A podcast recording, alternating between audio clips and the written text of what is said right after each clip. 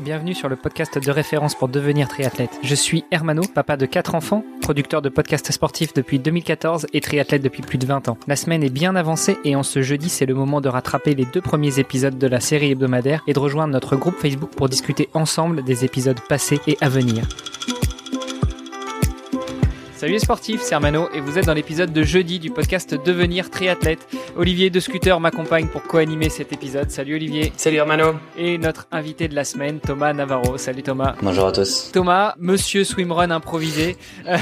Euh, on, voulait revenir avec toi euh, aussi sur euh, ton passé de cycliste. Tu nous as dit que tu, tu courais en élite. Comment ça se passait à cette époque-là? Tu étais dans une équipe, tu étais professionnel. Comment est-ce que tu vivais de ton sport? Non, En fait, donc j'ai commencé chez les jeunes très très tôt. je pense en minime euh, minime cadet.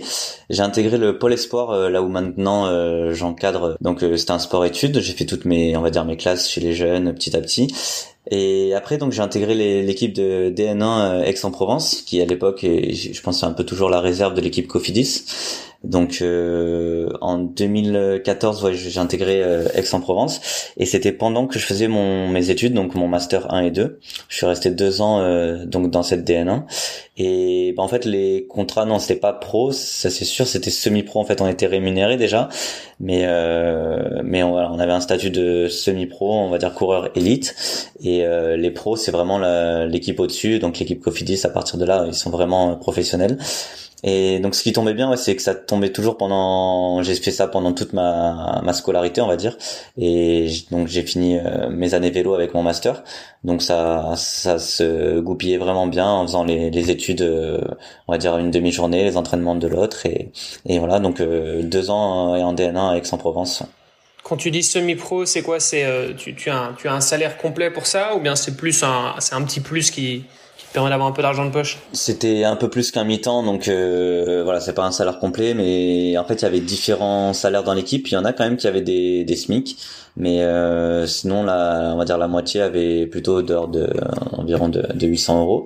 Et euh, bah moi à l'époque c'était vraiment parfait parce que donc déjà j'étais assez jeune, en plus euh, donc j'étais encore en scolarité, j'étais encore chez mes parents, donc au final c'est vrai que c'était quasiment que de l'argent de poche, donc euh, bah c'était c'était une bonne période, euh, on avait des bonnes conditions, l'équipe était était vraiment bien structurée, je pense que c'était une des trois quatre meilleures équipes françaises à l'époque. Enfin ça l'est toujours je pense. Et, et voilà donc c'était vraiment des belles années. Après j'ai j'ai surtout arrêté parce que je commençais à avoir un, un peu de lassitude, mais aussi en étant réaliste parce que j'avais bien vu que j'étais limité. Enfin, en fait, j'étais un peu moyen partout, on va dire, euh, dans le vélo. Et les équipes pro, elles cherchent beaucoup de soit des top sprinters, soit des top grimpeurs, ou alors des des super coéquipiers mais moi j'étais un petit peu moyen partout. J'étais bien euh, on va dire chez les chez les amateurs mais j'aurais pas pu à mon avis euh, franchir euh, la marche au-dessus. Donc du coup c'est ça aussi qui m'a fait prendre une décision qu'au final il y avait pas énormément d'avenir.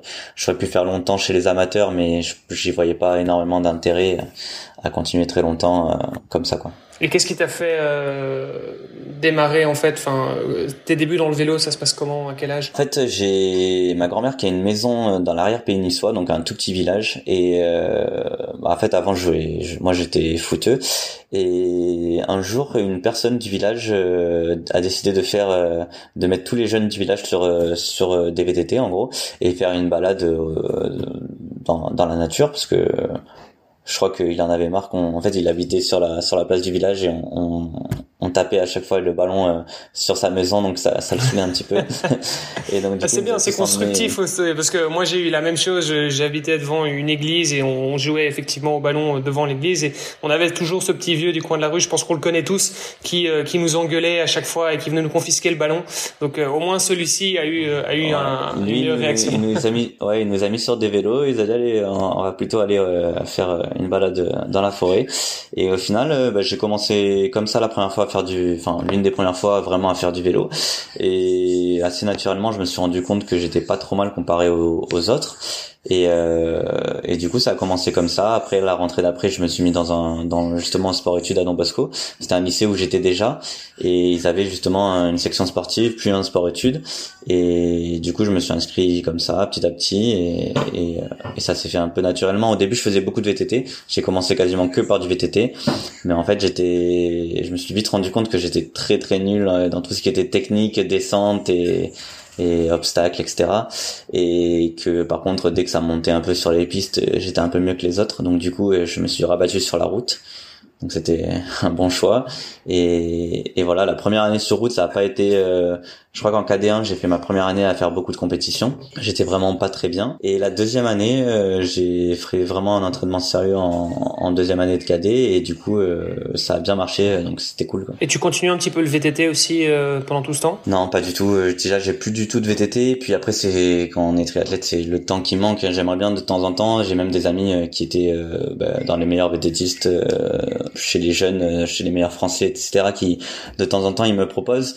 Mais le problème c'est que bon déjà le matériel quand on l'a pas faire prêter etc. C'est toujours délicat. Et puis après c'est aller prendre la journée pour aller faire du VTT au lieu d'aller nager ou courir. C'est toujours euh, après on enfin quand on est triathlète euh, dès qu'on fait pas les, le sport pendant deux jours on culpabilise donc euh, donc voilà donc non non je je fais pas de VTT malheureusement. Juste de temps en temps on a fait l'an dernier avec des amis justement à, à Oron dans une station de ski, il y a des, c'est une super, euh, ils ont tout mis en place pour faire du VTT de descente avec les remontées mécaniques, etc. Donc de temps en temps, juste on se fait une journée comme ça, mais c'est juste pour le plaisir, et sinon pas d'entraînement en VTT. Après, si t'aimes bien le VTT et que, et que tu prends goût au swimrun, tu pourras toujours te, te laisser tenter sur des, des, des, parcours Xterra ou quoi par la suite. Petite reconversion euh, envisagée. Je connais bien le Xterra parce que du coup, un de nos compagnon d'entraînement, Maxime Chanet, euh, il s'entraîne avec nous en natation et c'est, on va dire, l'un des l'un des meilleurs Français en etc. Et donc du coup, je m'intéresse pas mal à, ce qu'il fait, mais après, comme je disais, euh, le, le VTT, tout ce qui est technique, c'est vraiment pas trop pour moi, donc euh, je pense que je suis mieux sur la route. Là, on a vu quand est-ce que tu, commences le vélo, comment tu commences à, à évoluer. moi, le dernier ancien pro qui m'a dit j'étais pas trop mauvais, mais j'étais vraiment bon nulle part. C'était Steven Le Yarrick. Est-ce que, est-ce que tu te vois aventurier un de ces quatre ou tu vas rester dans le triathlon le plus longtemps possible? En, tout cas, pour l'instant, euh, c'est vraiment pas quelque chose qui, qui me tente. Enfin, j'ai un de mes meilleurs amis qui qui aime beaucoup faire euh, bah, justement quand tu me parlais Olivier des sept majeurs euh, il aime euh, à chaque fois il, il fait des, des grosses des grosses aventures des grosses balades les, comme les sept majeurs ou le Tour de Corse des trucs comme ça. Ouais pour l'instant c'est pas vraiment ce qui me ce qui me tente quoi. Cycliste ok le triathlon, qu'est-ce qui t'amène au triathlon? Pourquoi tu switches? Et, euh, et qu'est-ce qui fait que tu y restes en fait? Parce que euh, à la limite, euh, tu te dis ok, euh, j'ai pas forcément le niveau en natation, mais qu'est-ce qui fait que t'as vraiment accroché dans ce sport? Je pense que c'est déjà le, le fait de d'avoir les trois disciplines, c'est vraiment quelque chose qui est pas monotone comme le, le vélo. Enfin, c'était vraiment quelque chose que je me disais quand je m'entraînais tout seul parce que un jour où je voulais pas nager ou rouler, j'allais courir par exemple même si maintenant avec mon entraîneur euh, j'abuse un petit peu mais quasiment tous les jours euh, on fait les deux ou les trois. Donc euh, ça devient aussi monotone. Le fait de changer de, de passer en fait ce qui ce que j'aime beaucoup en fait c'est d'avoir aussi un groupe de natation différent un groupe de vélo différent un groupe de course à pied. Donc c'est vraiment ça qui est qui est top aussi de d'avoir plusieurs plusieurs on va dire groupes d'entraînement des trucs euh, qui changent beaucoup et, et voilà c'est ça qui est cool aussi dans le triathlon. Comment est-ce que tu as découvert le triathlon? Comment est-ce que tu es tombé dedans? Un peu comme Obélix qui est tombé dans la potion magique. Euh, une belle petite histoire aussi c'est mon frère qui faisait du triathlon. Enfin toutes mes années de jeune euh, dans ma famille c'était souvent en fait moi qui faisais le sport etc donc souvent tout le monde s'intéressait plutôt à à mes performances on va dire en vélo. Et mon frère euh, s'est mis au triathlon assez tard. Et il a fait le triathlon de l'Alpe d'Huez où il a fait un top 20 donc c'était quand même une grosse course c'était une belle place. Et en fait je me rappelle un jour euh, je rentre d'une compétition et il me dit mais euh, de toute façon euh, en gros t'es bon qu'à faire du vélo t'arriveras jamais à faire euh, euh, natation vélo course à pied et ah il t'a piqué au vif là ça c'est bien un truc de frère ça surtout il me disait tu pourras jamais faire mieux que top 20 à l'Alpe d'Huez et en fait, la première année quand je me mets au tri, justement, je je j'avais cet objectif de, de l'Alpe d'Huez. Et donc du coup, j'ai fait le triathlon la première année et j'ai finalement je fais dixième. Euh, Et donc là, tu, tu lui as mis la petite claque derrière la tête Ouais, voilà, ça s'est un peu passé comme ça. C'est ton, c'est ton grand frère ou ton petit frère? C'est, il a 4 ans de plus. D'accord, ok. Ah ouais, donc euh, en plus quoi. Tu as dit, puis t'as dû lui répondre un truc du genre de toute façon maintenant t'es trop vieux pour me rattraper, donc euh, cours toujours. Non, du coup après il avait arrêté, mais en tout cas c'était, c'est ça qui m'a un petit peu lancé. Après il y avait aussi plein d'autres choses. Il y a le fait que quand j'étais sur Nice et que je faisais du vélo, il y avait Romain Guillaume qui s'entraînait à Nice et en fait, euh, comme euh, bah, surtout euh, triathlète longue distance qui roule quasiment assez tous les jours, ça m'est arrivé de partager pas mal de sorties avec Romain et des grosses sorties et j'avais beaucoup d'admiration déjà pour ce qu'il faisait parce que des fois nous justement on partait pour des 3 heures ou 4 heures de vélo et on avait fait notre journée c'était déjà suffisant et Romain, quand on partait ensemble, il me disait, ah ben là, je dois faire 200 bornes. Après, quand je rentre, je vais aller courir. Je dis, mais c'est, c'est un malade. et, et du coup, voilà, ça, on va dire, c'est, c'est deux petites choses qui m'ont fait euh, me dire que, que c'était vraiment un sport assez cool. Oui, je te comprends, je te comprends tout à fait. Moi, c'est, enfin, c'est pareil. Hein, je, je, viens plutôt du vélo à la base et euh, effectivement, c'était euh, des amis à moi qui étaient triathlètes et, et en fait, je me rendais compte que, bah ouais, les mecs, ils faisaient la même chose que moi, mais sauf qu'ils faisaient ça fois trois, quoi, grosso modo. Donc, donc c'est là où on admire admiration totale, quoi. Ouais.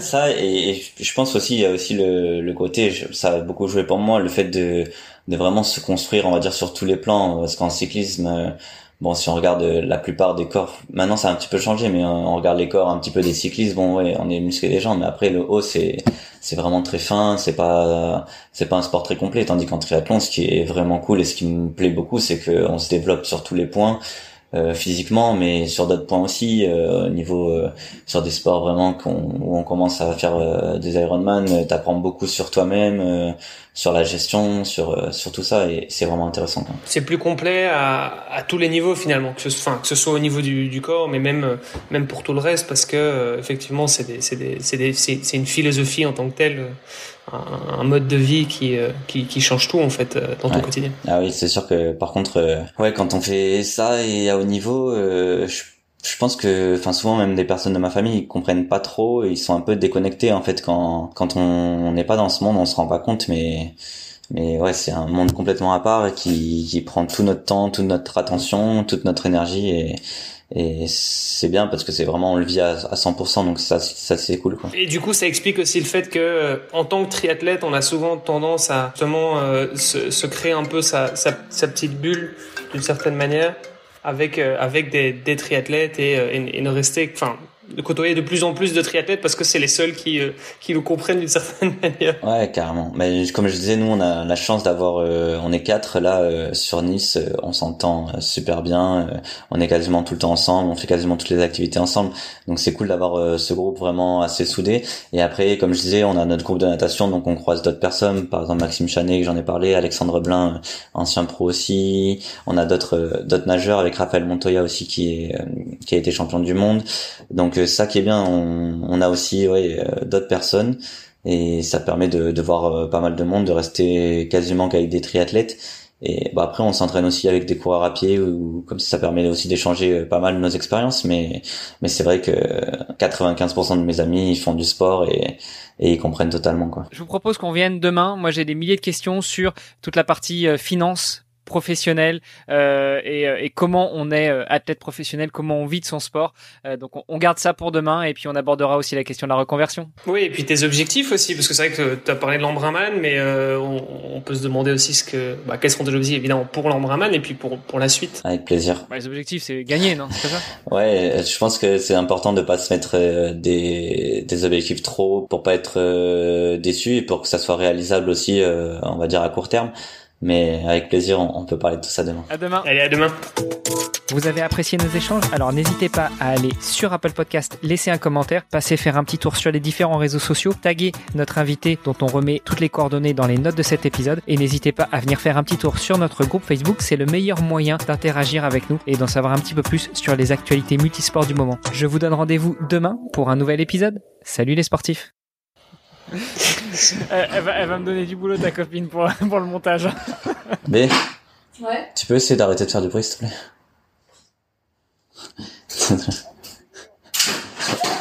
Sur la partition, ça va être difficile. tu veux pas te parer ah, C'est un boucan en plus, donc... Euh... Mais j'ai tomber la place Euh, Donc ça devient aussi monotone. Attends, parce que là,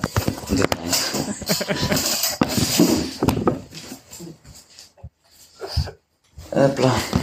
On va être mieux comme ça. Ah, voilà. sinon, euh, euh, tu l'invites au micro et puis voilà, hein, le problème sera résolu. Hein. On peut faire ça à quatre. Elle est triathlète aussi. ouais, mais c'est trop un boucan pour, pour qu'elle soit là.